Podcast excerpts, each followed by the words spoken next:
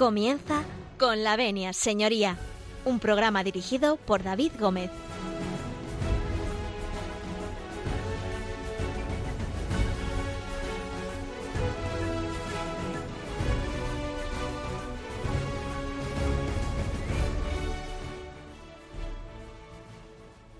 Pues muy buenos días a todos los oyentes desde los micrófonos de Radio María, cuando son las 12 y 31 minutos de este lunes 12 de diciembre de 2022. El programa de hoy, como se estarán dando cuenta a todos ustedes, no lo va a presentar su director, eh, David Gómez González, y al que todos ustedes pues conocen muy bien, mm, porque se halla fuera de Madrid. Por este motivo me ha solicitado que lo presente yo, a lo que ha accedido además muy gustosamente. Y bueno, pues algunos de ustedes también me conocerán. Eh, mi nombre es Valeriano Garcinuño, soy abogado penalista, compañero de despacho y amigo de David Gómez y también un colaborador habitual del equipo de Con la Venia eh, Señoría. Si bien por motivos laborales y otros, desde luego, ajenos a la voluntad del director de este programa, pues lo cierto es que llevaba un año desde la última vez que estuve en estos eh, estudios paso a darles, como siempre, eh, pues los teléfonos en los que eh, pueden contactar con nosotros si tienen alguna cuestión que plantearnos, que son el 91 005 94 19 y si lo que ustedes quieren es proponernos que en un futuro tratemos algún tema eh, jurídico de su interés, pueden entonces llamar al teléfono de atención al oyente que es el 91 822 80 10. También nos pueden dirigir sus peticiones por escrito a Radio María a la dirección eh, de Paseo de Lanceros número, número 2 de Madrid o bien eh, pues pueden eh, contactar a través de la página web de Radio María www.radiomaria.es. Y eh, no sin antes comentarles que, mm, aunque el programa lo voy a presentar yo desde los estudios, también va a estar presente eh, nuestro eh, director a través del teléfono, pues mm, voy a aprovechar y antes de que le demos paso y al otro invitado que tenemos en los estudios, para felicitarle públicamente, dado que el día de ayer pues fue su cumpleaños y bueno, pues ha pasado a formar parte del club de los cuarentañeros. Eh, con lo cual, bueno, pues estamos eh, muy contentos de eh, que vaya cumpliendo años y que cumpla muchos más los que les deseamos, le deseamos desde luego pues éxitos tanto personales como profesionales. Paso a dar, bueno, pues paso al, primer invitado del día de hoy, que está aquí en nuestros estudios y que, eh, bueno, pues más que un habitual es todo un veterano de este programa, que es don José María Palmero. Buenos días. Buenos días, don Valeriano aunque hacía unos meses que no te estaba compartiendo micrófonos, pues con agrado lo hacemos hoy en sustitución de nuestro director David, aunque también aprovecho el momento para felicitarle por su cumpleaños. Y bien, vamos ya, si te parece, sin más preámbulos, a tratar del tema de hoy. Mm, bien, eh, salvo que me digan que tenemos a, David por teléfono, en cuyo caso lo que voy a decir es, mm, David, buenos días, bienvenido a tu programa. Muy buenos días me hace raro estar al otro lado, al otro lado del hilo telefónico, pero bueno, para, para intervenir con vosotros un rato y estar, dado que hoy me ha sido totalmente imposible estar físicamente en los estudios de Radio María por encontrarme de viaje y con un tiempo horrible que está lloviendo en este momento, y, bueno, pues eh, me obliga, digamos, a estar ahí. Oye, lo primero, gracias, gracias a, a Valeriano por, por eh, esta felicitación, gracias a don José María, eh, también por esta felicitación. A ambos, gracias por estar en el estudio eh, y por, eh, compartir con los residentes de Radio María este, este rato, esta mañana, sobre todo en mi ausencia y guardando un poco mi ausencia en este sentido a ambos dos, ¿no? Es decir, que, que os aprecio un montón y que sabéis cómo, en fin, el aprecio que os tengo y lo que siento por vosotros, porque mm, me ayudáis en todos estos lances y os ayudáis también a través de, de vuestro buen saber a los oyentes de, de Radio María. Bueno, antes de empezar el programa, eh, sí que me gustaría eh, dirigirme a los oyentes, dirigirme a los oyentes y decirles que, bueno, como saben, Radio María está en este momento en, una campaña de viento maravillosa, eh, donde estamos eh, solicitándoles a todos ustedes pues la colaboración de vida eh, para que bueno pues esta Santa Casa continúe con su labor, continúe con, con toda la pastoral que, que realiza, con, con su buen hacer ya les he dicho muchas veces y no me canso de repetirles que, que aquí hay un equipo humano extraordinario y que necesitamos eh, de, la ayuda de todos ustedes.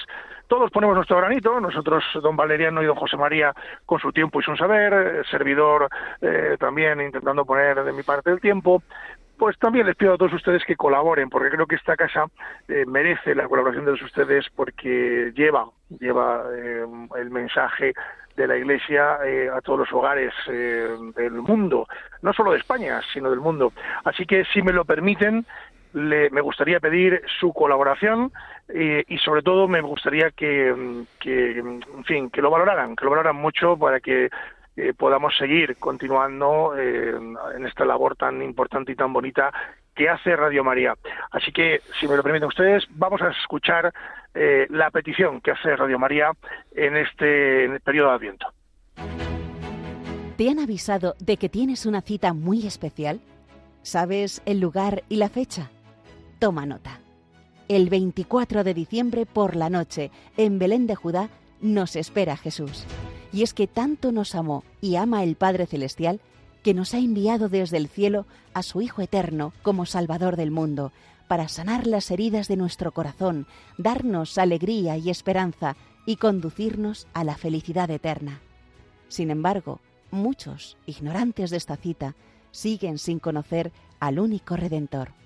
Por eso, Radio María quiere hacer llegar la buena noticia a todos los rincones de España y del mundo. Para ello, necesitamos tu oración, compromiso voluntario y donativo.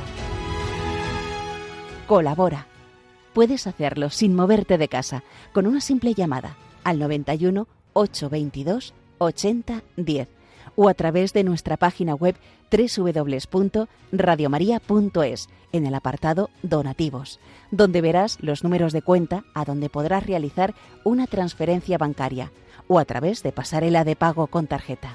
Además, tenemos disponible el método de pago Bizum. Y si quieres que tu donativo desgrabe no olvides indicar tus datos personales, incluido tu NIF. Radio María, la fuerza de la esperanza.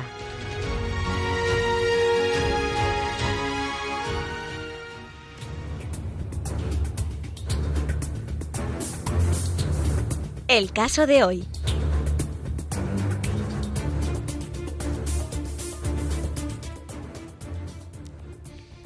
Bueno, pues el caso de hoy es un caso del que ya se viene hablando desde hace algún tiempo y que nuestro compañero don José María Palmero tenía muchas ganas de que tratáramos en el programa. Don Valeriano, permítame un segundo antes de que demos paso al caso de hoy. Permitido, medio, permitido. Medio segundo, porque he, cometido un error y he saludado a usted, a don José María, pero no he saludado a Javier Esquina, que está a, los mandos eh, del sonido, don Javier Esquina, que le echo de menos, que, estoy fuera y no le veo y se me hace raro. Muchísimas gracias, David. Oye, y felicidades ante todo. Muchísimas gracias. 40 años entró en la, en la cuarentena, que no en la cuarentena por estar en cuarentena, sino que me ha cambiado el dígito. ¿eh? Un chaval, un chaval. Estoy para entrar a vivir ahora mismo, ¿eh? Para entrar a vivir. eso es. Bueno, pues muchísimas gracias, don Javier, y que, quería saludarle. Ahora sí, don Valeriano, adelante bueno, venga, don David, que está usted como nuevo, no se preocupe ¿eh? con sus 40 añitos recién cumplidos. Bueno, pues como iba diciendo, don José María tenía muchas ganas de tratar el caso de hoy. Díganos, don José María, de qué vamos a hablar en el día de hoy. Vamos a hablar de esta ley que ya eh, muy jovencita, recién nacida, ¿eh? pero ya polémica, con una polémica importante. Eh, desde su aspecto técnico, la ley de garantía integral de libertad sexual, nada menos, conocidísima coloquialmente como la ley del sí es sí. Esta ley eh, orgánica 10 2022 pues tiene su creación el 6 de septiembre de 2022 y mm, con una vacación legis breve de un mes entra en vigor el 7 de octubre siguiente. Se aprobó con 205 votos a favor y 141 en contra. Ya ahí empezaba ya la polémica, una ley ya muy dividida, ¿eh? muy dividida. Y tiene su raíz, su razón de ser en el polémico caso de la manada de Pamplona de 2016. Los dos pilares, para mi entender, importantes de esta nueva ley, de esta novedosa ley, es el consentimiento y la retroactividad o irretroactividad de esta disposición legal. Exactamente, digamos que esas son las dos cuestiones que han hecho tan polémica la aplicación de la ley, que como usted bien dice, lleva en aplicación o en vigor desde el 7 de octubre y desde luego pues mm, han transcurrido dos meses y ha, sido pues objeto de todo tipo de polémicas que analizaremos, bueno, pues mm, ahora con más detalle y además precisando por qué motivo se produce precisamente esta situación tan polémica cuando es una ley que, como usted bien dice, bueno, pues eh, trataba, digamos, de eh, amparar más a la víctima como consecuencia de este caso tan sonado como fue el de eh, la manada de Pamplona. No obstante, y antes de entrar en materia, no me dan ninguna indicación, pero bueno, yo hoy hago como de director del programa, pues creo que es el momento de poner la primera canción de las dos que siempre eh, escuchamos durante, durante el programa y en este caso, bueno, pues vamos, vamos a poner una que he elegido yo. A mí que siempre que me ha gustado en este programa pues eh, elegir una canción para dedicársela pues a una persona muy especial para mí a la que conozco desde pequeño y que eh, bueno pues es eh, a la mujer a la que quiero con todo mi corazón. Em, es una canción que hemos bailado juntos y si me estás escuchando, que espero que sí, bueno, pues ya sabes que es para ti.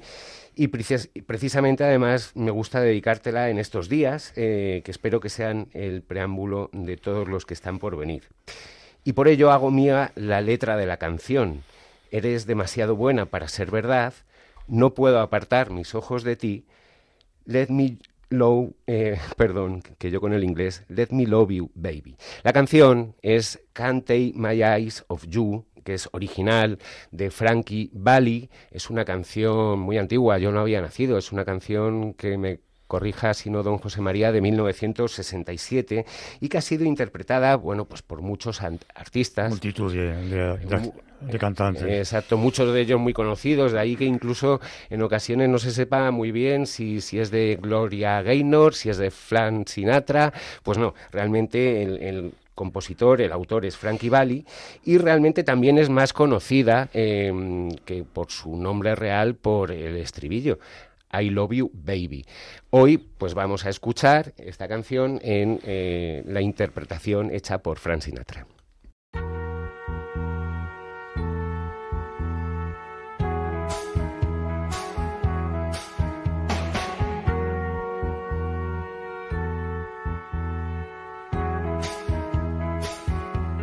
You're just too good to be true.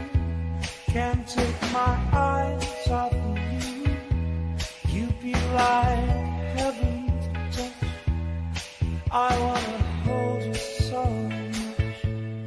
At long last, love has arrived. I thank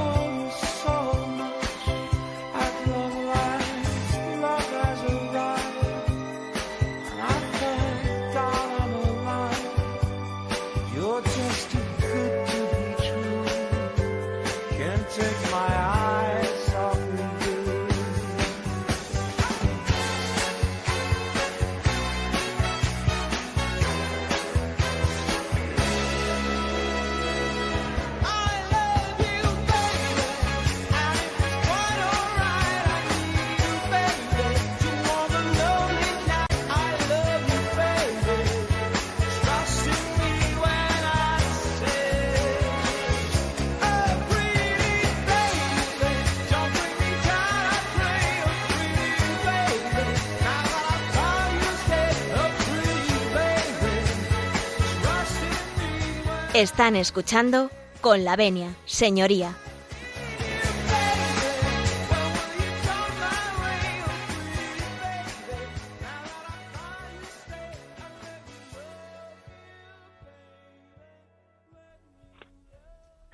Bueno, pues eh, volvemos, volvemos después de este I Love You Baby que don Mariano ha presentado y que tiene el mismo inglés que yo, es inglés de Ávila, es inglés castizo, eh, es un inglés que se ha entendido perfectamente, pero había versión en castellano que canta Rafael, si no me equivoco no me equivoco, de, esta gran canción. Bueno, continuamos en Con la Señoría. Como ustedes saben, eh, bueno, yo me encuentro fuera, pero a los mandos eh, de la nave de Con la Señoría se encuentra don José María Palmero y don Valiano Garcinuño y estábamos hablando de la ley del CSI, una ley pues eh, que ha sido muy polémica desde su inicio. Eh, no vamos a entrar en, debates políticos, pero desde luego ha sido muy, muy polémica jurídicamente hablando. Entonces yo les voy a dejar en compañía de don José María y don Valiano Garcinuño para que continúen y yo me despido de todos ustedes eh, hasta dentro de 15 días que ya enfilamos la, Navidad y antes de Navidad pues mm, me despediré de todos ustedes y les eh, felicitaré las fiestas como es debido. Mientras tanto eh, les animo a que tengan un, feliz lunes y una feliz semana. yo me despido con la coletilla mía de siempre, que la justicia si es justa es doblemente justicia, pero no se marchen, porque el programa todavía no ha terminado y lo dejo a los mandos de don José María y de don Mariano Garcinuño. Así que gracias a los dos, gracias a Javier Esquina, eh, y nos vemos eh, nosotros, ustedes y yo, nos vemos dentro de 15 días y se quedan en la compañía de dos grandes profesionales que van a hacer eh, de ustedes las delicias de, de esta ley del CSC y la van a desganar para que ustedes la comprendan. Bueno, pues nada, David, muchas gracias por, por tus palabras y por, por tu confianza. Que tengas tú también un buen día. Nos vemos pronto.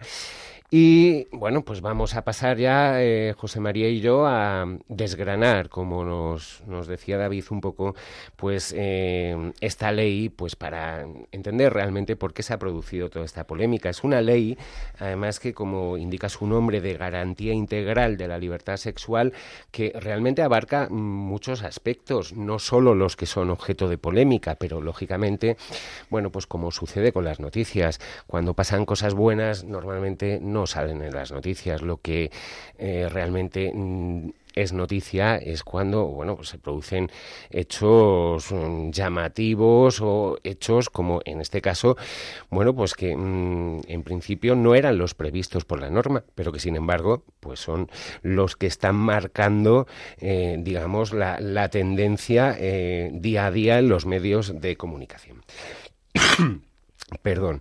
Y como nos decía eh, don José María, pues realmente aquí mm, en esta ley hay que empezar eh, partiendo de dos, dos premisas. Una es el consentimiento y otra es la retroactividad de las disposiciones penales que son más favorables al reo. Empiezo hablando un poquito para darle eh, a continuación la palabra a don José María. Hay que decir en cuanto al consentimiento que realmente, y por mucho que se pretenda, no es ninguna novedad en, en España ni en nuestro ordenamiento jurídico penal, porque los actos sexuales forzados siempre se han considerado desde la aprobación de nuestro primer Código Penal del año 1822. O sea, desde hace 200 años el consentimiento es lo que realmente determina que se produzca o no eh, pues un delito contra la indemnidad sexual de las personas. Luego, eh, bueno, pues esto, esto entiendo yo que tiene que quedar muy claro. Y luego está la cuestión de la retroactividad eh, de las disposiciones penales. Eh, y que ha dado lugar precisamente a la paradoja eh, en la aplicación de esta ley, porque en muchos casos lo que está determinando es que haya una revisión de condenas por una rebaja de las penas. Y esto, bueno, pues viene motivado por distintas cuestiones. La primera es que las penas pues tienen unos límites, un límite mínimo y un límite máximo, es decir, cuando se castiga una determinada conducta, por ejemplo, pues se puede decir que está castigada con pena de prisión de cuatro a ocho años. Entonces, bueno, eh, digamos que el órgano eh, enjuiciador eh, tiene la capacidad de, por las circunstancias del caso, establecer eh, cuál es la pena entre esos cuatro y ocho años de prisión que le da de margen nuestro Código Penal. Eh, y esto es precisamente lo que eh, tiene que ver con la rebaja que, bueno, pues se están produciendo en muchos procedimientos que ya tienen una sentencia firme, pero que sin embargo, bueno, pues el principio de retroactividad de la ley penal más favorable que expresamente establece nuestro Código Penal y que además podríamos decir que es que es un concepto de primero de derecho, eh, bueno, pues es lo que determina, eh, pues que mm, aunque existan sentencias con una condena firme, haya que revisar determinadas condenas. No significa que todas.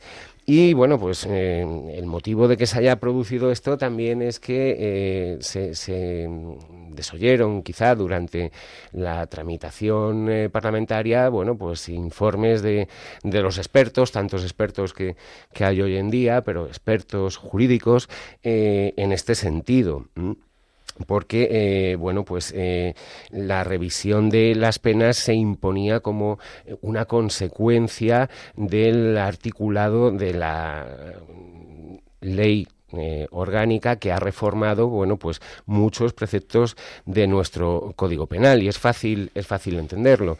Si en este mismo ejemplo que he puesto eh, bueno pues eh, una conducta anteriormente fuera castigada con una pena de prisión de cuatro a ocho años y ahora nos encontramos con que a lo mejor en su margen superior incluso se endurece la pena pero en el margen inferior resulta que nos encontramos también con una pena más pequeñita, vamos a decir, pues lógicamente cuando mm, se ha dictado una sentencia y por las circunstancias concurrentes en el caso se estimó que había que imponer la pena en su mitad inferior, lógicamente al reducirse esa mitad inferior, ahí es cuando entra en juego el principio de retroactividad de la ley penal más favorable. Hay que reducir esa pena que ya en su momento se estimó que debía ser la pena mínima que contemplaba el Código Penal para una determinada eh, conducta.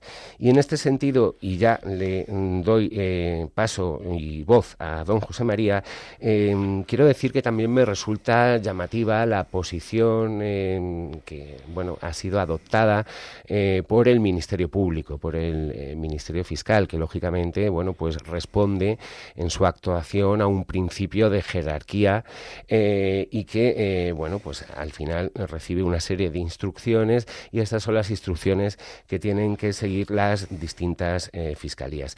Pero que me llama poderosamente la atención en el sentido de que, bueno, pues la instrucción eh, que en este sentido tiene el Ministerio Fiscal es la de no interesar eh, la revisión de condenas cuando podría resultar una rebaja de la, de la pena que en su día se impuso. Y digo que me llama poderosamente la atención porque yo tengo una experiencia en este sentido que yo creo que es muy ilustrativa y que pues puede esclarecer las cosas. Hace años eh, pues eh, se mm, estableció una jurisprudencia por parte de nuestro Tribunal Supremo en cuanto a bueno pues un delito de características muy distintas como era eh, pues el, delito de tráfico de drogas que contenía o que contiene pues una notable agravación de la pena cuando se da una circunstancia que es la notoria importancia de, de la droga con la que se está traficando o que se interviene. Em, claro, pues los, la notoria importancia hacía que antiguamente, pues prácticamente se pudiera imponer la misma condena a quien traficaba con 200 gramos que con 200 kilos. Entonces llegó un momento en que, eh, bueno, pues el Tribunal Supremo estableció para cada tipo de droga, bueno, pues em, a partir de qué cantidad se consideraba que entraba en juego esa agravante que contenía mm, eh, el, mismo tipo eh, del, delito contra la salud pública, por la que, mm, bueno, pues la pena pues, se imponía en su mitad superior o incluso en su grado superior. Como consecuencia de esto, eh, pues mm, lógicamente hubo mm, peticiones de revisión de penas, pues por parte de muchos letrados que tenían a sus clientes condenados por delitos de tráfico de drogas.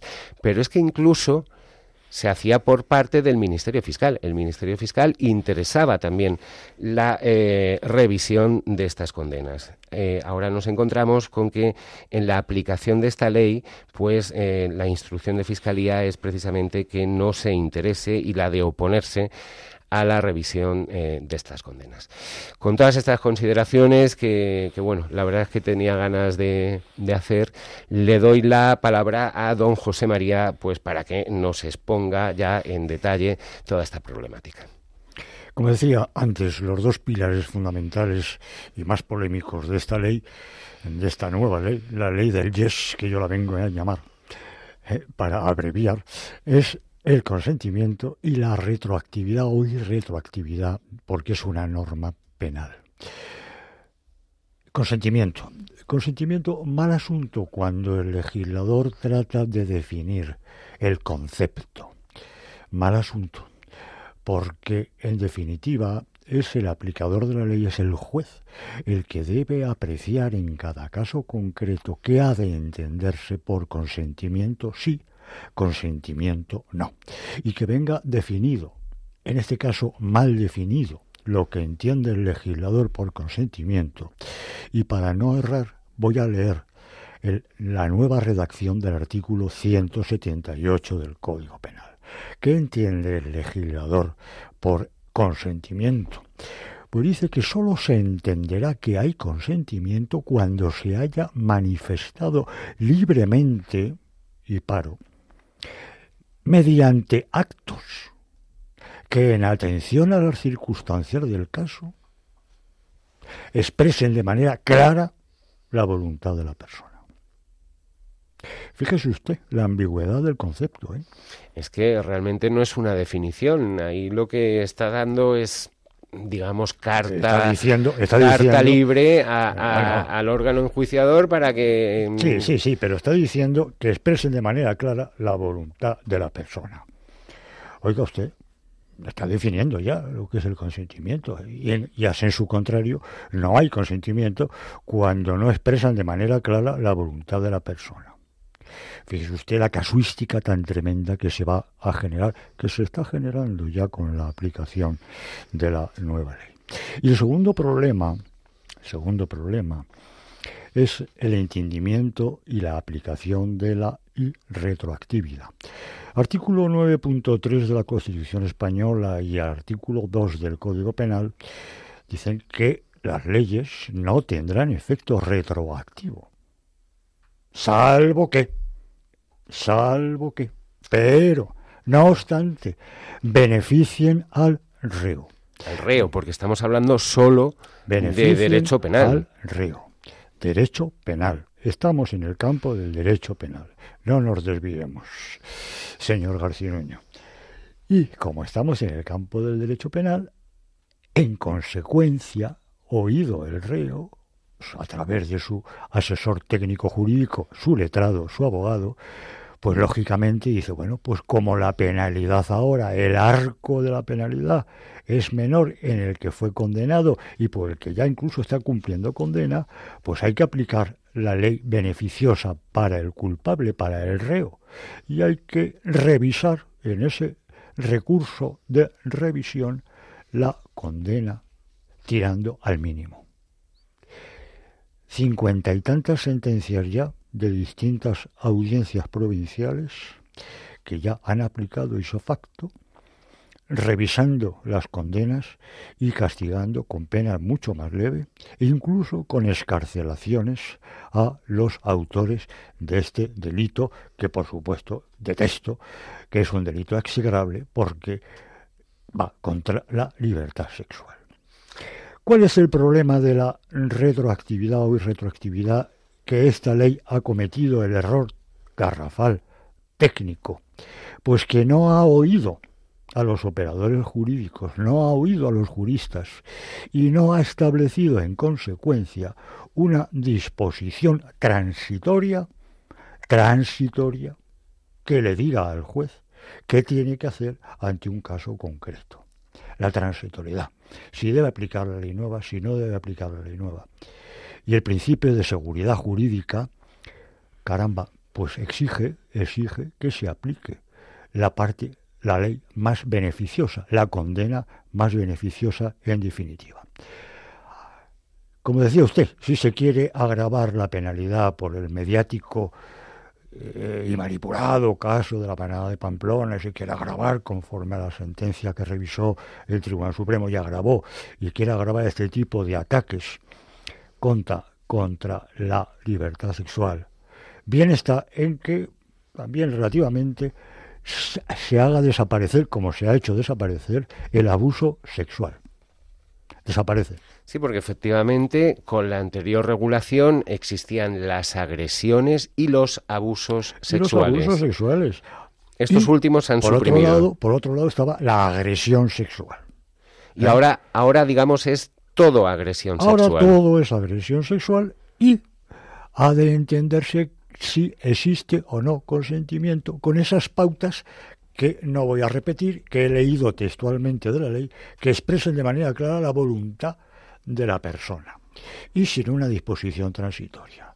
Nefasta ley, de verdad. Indudablemente es una ley que ya está en proyecto reformarla urgentísimamente, porque va a beneficiar a aquellas autores y no va a proteger tanto el bien jurídico que tratamos de defender. Lo que pasa que es que a propósito de esto último que comenta usted, reformarla, digamos, urgentemente para que no se sigan produciendo estos efectos que todos entendemos indeseables, eh, no, no, parece que de momento esta sea la vía por la que se ha optado, sino más bien la de, eh, bueno, pues digamos, echarle el muerto, digamos, de forma coloquial. se ha optado por la vía más cómoda. Al, al Tribunal Supremo. Y bueno, es por, es por la eh, como usted decía, acudir al principio jerárquico, a, obedecer la orden. El juez es libre e independiente, afortunadamente. Eso sí. Pero el fiscal no. El fiscal no, pero y quiero se decir le emite, que... Y se le emiten unas instrucciones eh, a los fiscales vía vía eh, fiscal general del Estado fiscal general del Estado diciéndole eh que se han equivocado los legisladores, pero a ver cómo apañamos nosotros el, el, el tema ahora. Sí, pero yo a, a, lo que me refería es que, y mientras tanto, lo que se está, mm, digamos, esperando es a que el Tribunal Supremo fije los criterios de interpretación. A de lo que es consentimiento pero, o no, claro, y, lo que, que es, y lo que es retroactividad. ¿o no? Pero es que desde mi punto de vista, eh, claro, aquí se está mm, desconociendo totalmente lo que en puridad jurídica es la jurisprudencia. La jurisprudencia es la que emana de dos o más resoluciones dos o más eh, del de- Tribunal Supremo del Tribunal sobre una misma materia en casos que sean sustancialmente iguales. Desde luego, entiendo yo que no va a haber eh, sentencias eh, eh, relativas eh, um, a, a lo que se debe entender o no por consentimiento, sino más bien en cuanto a la aplicación, digamos, de la nueva penalidad que se ha establecido. sin una disposición transitoria que no la tiene, de la que carece, desoyendo, desoyendo el legislador al Consejo General del Poder Judicial, no hay disposición transitoria. Mire usted, mal arreglo le veo yo. Y otra, otra cosita, don José María, ¿cuánto tiempo habría que esperar para que al menos el Tribunal Supremo dicte dos sentencias Hombre, que, di- que- que, que- que constituyan jurisprudencia? Sí, mire usted, si seguimos la, eh, la, eh, la cronología y el orden, el orden normal de la mm, emisión de, de- sentencias por el Tribunal Supremo, pues nos vamos a un par de años. Nos vamos a un par de años. Pero yo pero dudo mucho que aquí se vaya a tardar dos años. En este tema peliagudo, polémico, verá usted qué poquitas semanas tarda el Tribunal Supremo en dictar una sentencia. Bueno, pues... eh, Primera, que luego hace falta una segunda, claro. Hace Y hay que ver también los votos reservados de, de, la, de la sala segunda de, eh, que conforme, la- eh, magistrados que conformen la sala para dictaminar sobre esta polémica ley. ¿eh? Exactamente. O sea que no es solo el, el desoír, digamos, los, los consejos o los informes eh, que se emiten durante la fase de tramitación parlamentaria y antes de que se apruebe la ley, sino también, bueno, pues es, eh, es dejar esto eh, en manos de la aplicación que mm, pueda entender el Tribunal Supremo que hay que hacer tarde lo que tarde el Tribunal Supremo, pero mientras tanto no se entra a decir, bueno, pues mm, nos hemos equivocado en estos aspectos, vamos a reformarlos por la vía de urgencia, igual que se hace en otras materias. Pero bueno, eso es harina de otro costal y ahora, don José María, lo que vamos a hacer es eh, un alto musical. Otro alto musical y en esta ocasión la canción la trae usted. En esta ocasión yo les he propuesto un tema cuyo título creo que va al hilo de lo que estamos tratando. Es un bolero, un bolero muy bonito, muy antiguo, de 1947. Eh, eh, el autor, un cubano, Osvaldo Farrés, y interpretado por múltiples, eh, múltiples músicos, múltiples conjuntos. A mí el que más me gustó siempre fue el de los Panchos, el intérprete. Y es una letra que es una letra que yo invito a escuchar con detención porque nos habla mucho del fenómeno que estamos hablando. Del consentimiento, quizás. Quizás, quizás, quizás. Eh, es la historia de una pareja, eh, un jovencito y una jovencita que la va a sacar a bailar, ella está dudando y dice, siempre que te pregunto que cómo cuándo y dónde, tú siempre me respondes, quizá, quizá, quizá, consentimiento en la ley que estamos hablando ahora, quizás, quizás, quizás, consentimiento para la interacción sexual de lo que trata la ley, claro.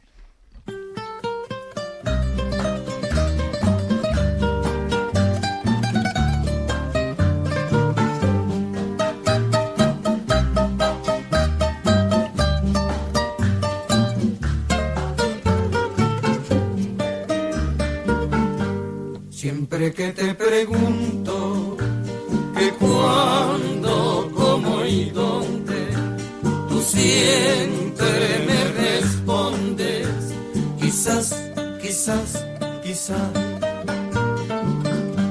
Y así pasan los días y yo ahí desesperando y tú, tú, tú contestando, quizás, quizás Estás perdiendo el tiempo pensando, pensando, por lo que más tú quieras, hasta cuándo, hasta cuándo.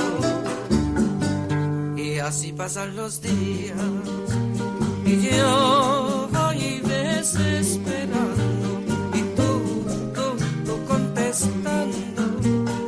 quizás, quizás, quizás.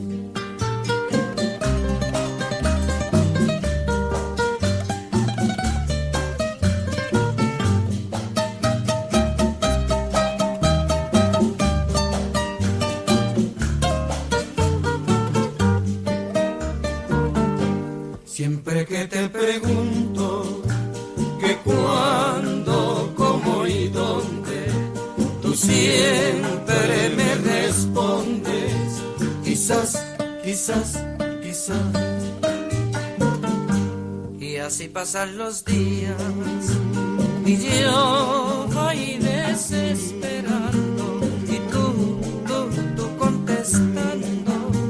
Quizás, quizás, quizás.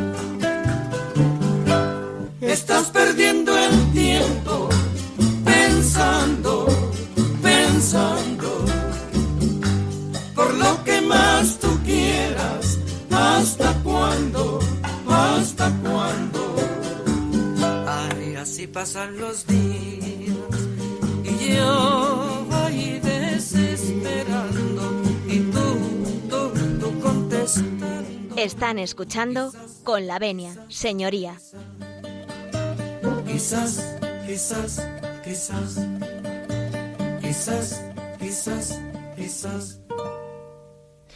Bueno, pues después de escuchar quizá, quizá, quizás de don José María Palmero, eh, pues vamos a seguir con, el tema de hoy. Y díganos, don José María, me comentaba usted que quería... Que yo veo otro problema a la, a la, esta ley que estamos tratando hoy, la ley del yes, que es el posible casi, casi seguro, me atrevería a decir, quebrantamiento del principio de presunción de inocencia. A ver, explíquese. Fíjese usted, el principio de presunción de inocencia, recogido en nuestra Carta Magna, en el artículo 24, como usted bien sabe, pues dice que todo, nadie, eh, todo el mundo es inocente hasta que no hay pruebas de cargo suficientes para ser condenado. Por eso se habla de el presunto autor, el presunto eh, cuando hay una investigación policial, judicial, un enjuiciamiento y un fallo. Pero para eso se presume hasta ese momento la inocencia del encartado, del, del denunciado, del acusado. Y hay que establecer la prueba de cargo suficiente para llegar a una condena de contenido condenatorio. Si no existe esta prueba de cargo, se presume que es inocente y el tribunal tiene que absolver al reo.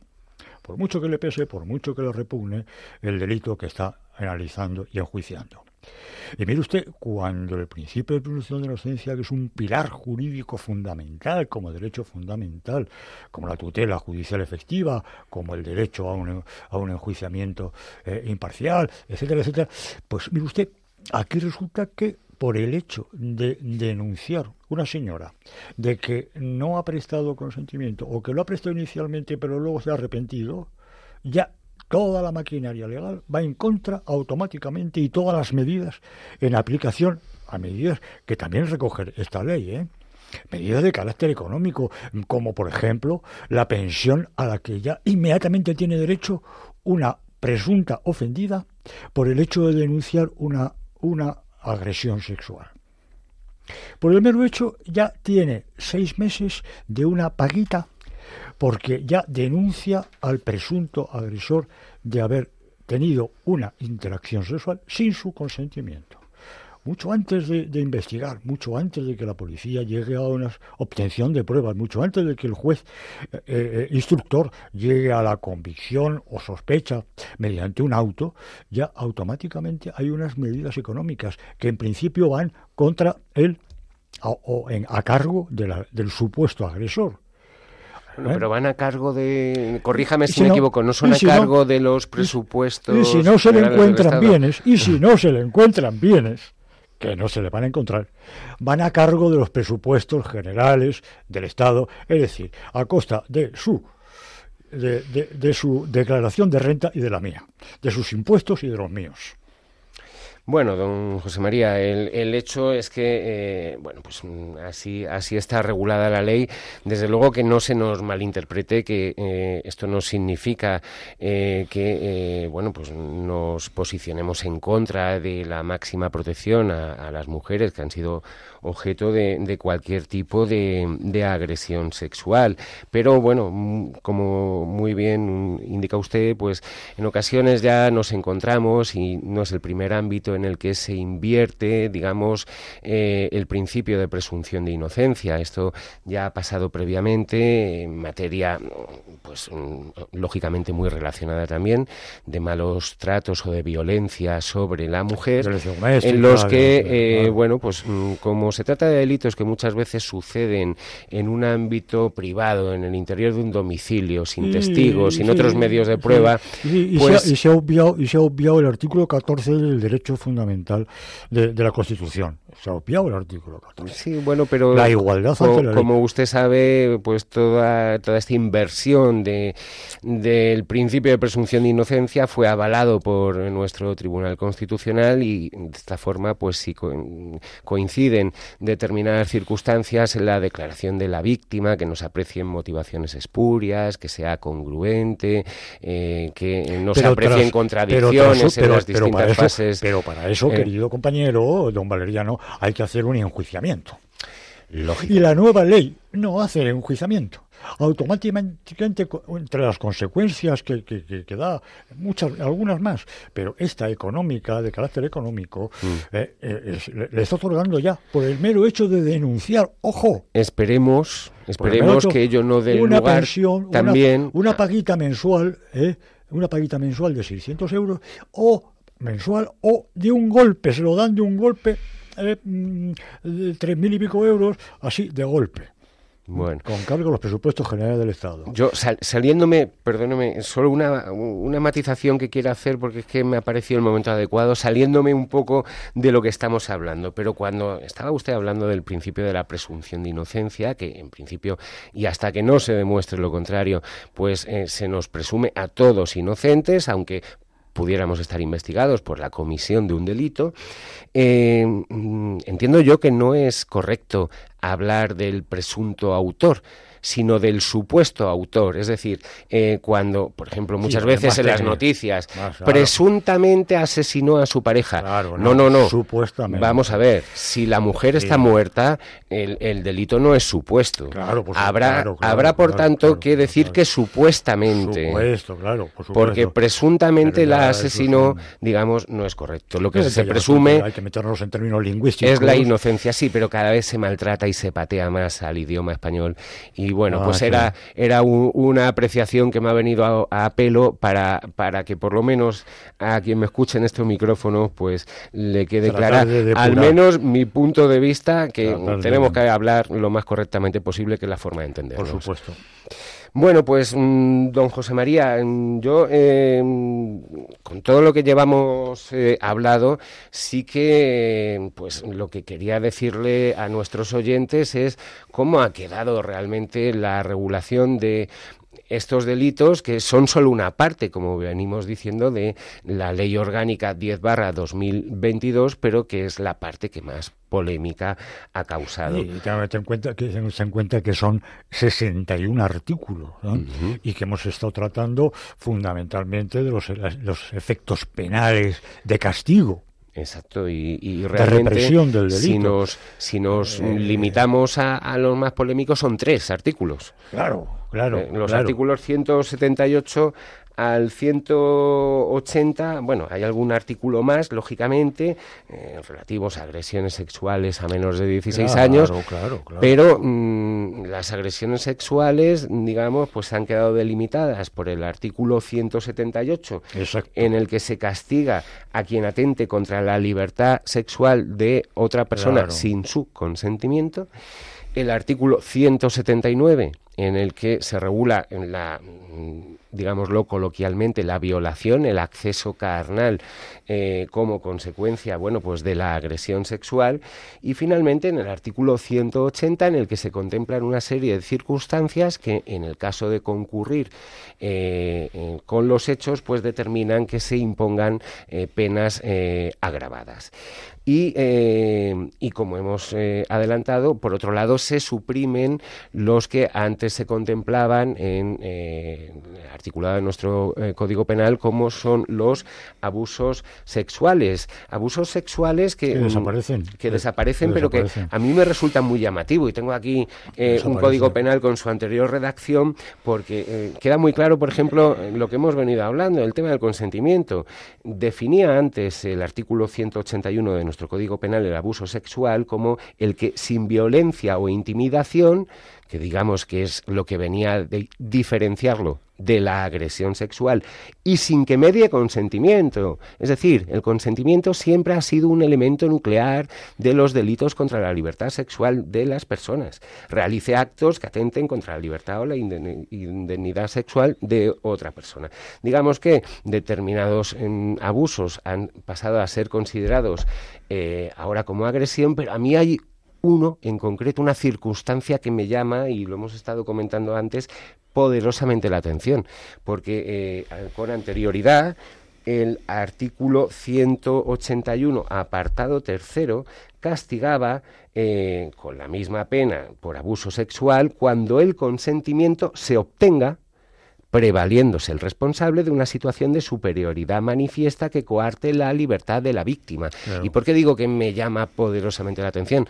Porque en la actual reforma no se contempla esta circunstancia en la que se obtenga el consentimiento, pero mm, de forma, eh, bueno, espuria, prevaliéndose de una relación de superioridad o, bueno, otras circunstancias que se contemplan, pues, por ejemplo, porque la persona se pueda hallar privada de sentido con sus capacidades disminuidas, pues mm, porque la hayan hecho consumir sin que se dé cuenta de determinadas sustancias.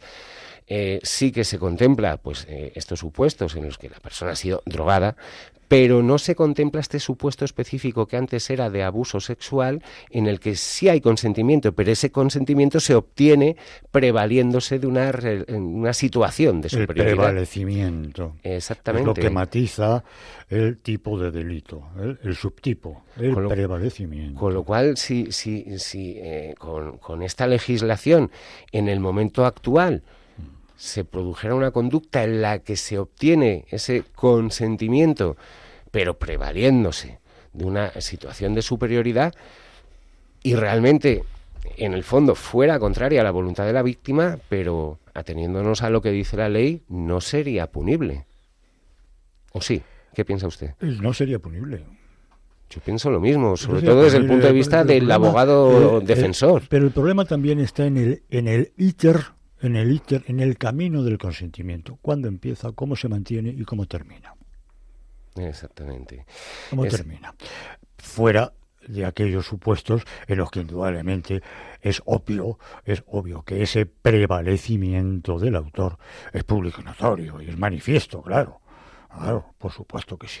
Y otro detalle que también se le ha ido al legislador es la, mm, la, ah, la posible circunstancia agravante de la sumisión química la llamada sumisión química, conocido vulgarmente, coloquialmente, como el pinchazo con la aguja en la nalga.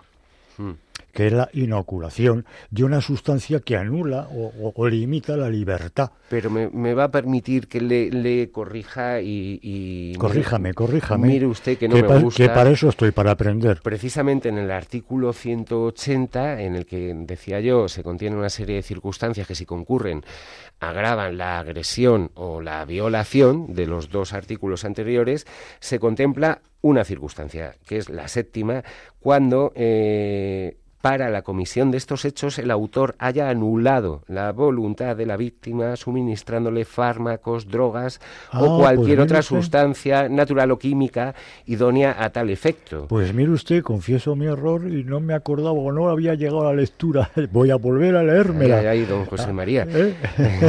me, me arrepiento y efectivamente observo que se está refiriendo el legislador a la agravante de la sumisión química. Aunque, aunque sí que sí que le digo que de todo esto se puede sacar punta, lógicamente, porque lo que se dice es que haya anulado la voluntad. ¿Qué pasa si la ha confundido?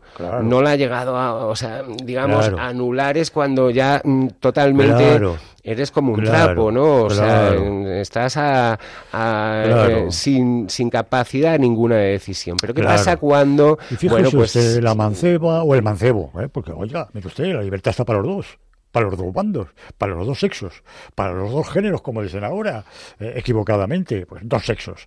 Oiga, cuando el mancebo ha sido pinchado y, y, dice, y hago una comisaría y denuncia, o la manceba ha pinchada dice, me han pinchado una nalga, a mí está aquí el pinchacito.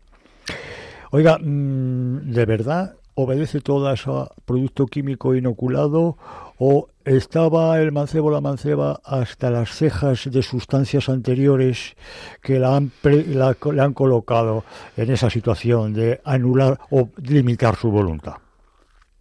Pues puede, don José María, que, que, en fin, una cosa se sume a la otra, en algunos casos, no decimos que no. Pero bueno, en cualquier caso, pues ya es prácticamente la hora y tenemos que empezar con, con las despedidas, porque aunque parezca que no, em, pues siempre que nos ponemos con un tema, al final nos falta el tiempo. Como siempre nos come el tiempo. Nos ¿eh? falta el tiempo y mire que quería yo hablar de alguna, alguna otra reforma legal que está en trámite, pero es inexorable. Y, ahí, está, ahí está Javier al otro lado, a los mandos, el, nuestro querido técnico que ya nos está diciendo, venga, dos, pues, minutos. don José María, le agradezco eh, su colaboración en este programa, que me haya echado un capote en el día de hoy, bueno, pues para dirigir este programa en ausencia de don David Un, un saludo a nuestro compañero David, un saludo a usted, don José María, y un saludo a todos los oyentes de esta radio, eh, que es su casa, eh, Radio María. Y pues como siempre se despide mi compañero, hasta dentro de dos semanas, y ya nos ha dicho que la justicia, si es justa, es doblemente justicia, lo cual pues es verdad, porque muchas veces la justicia realmente quizá no imparta tanta justicia. Un saludo a todos. Les hemos ofrecido Con la Venia, Señoría, un programa dirigido por David Gómez.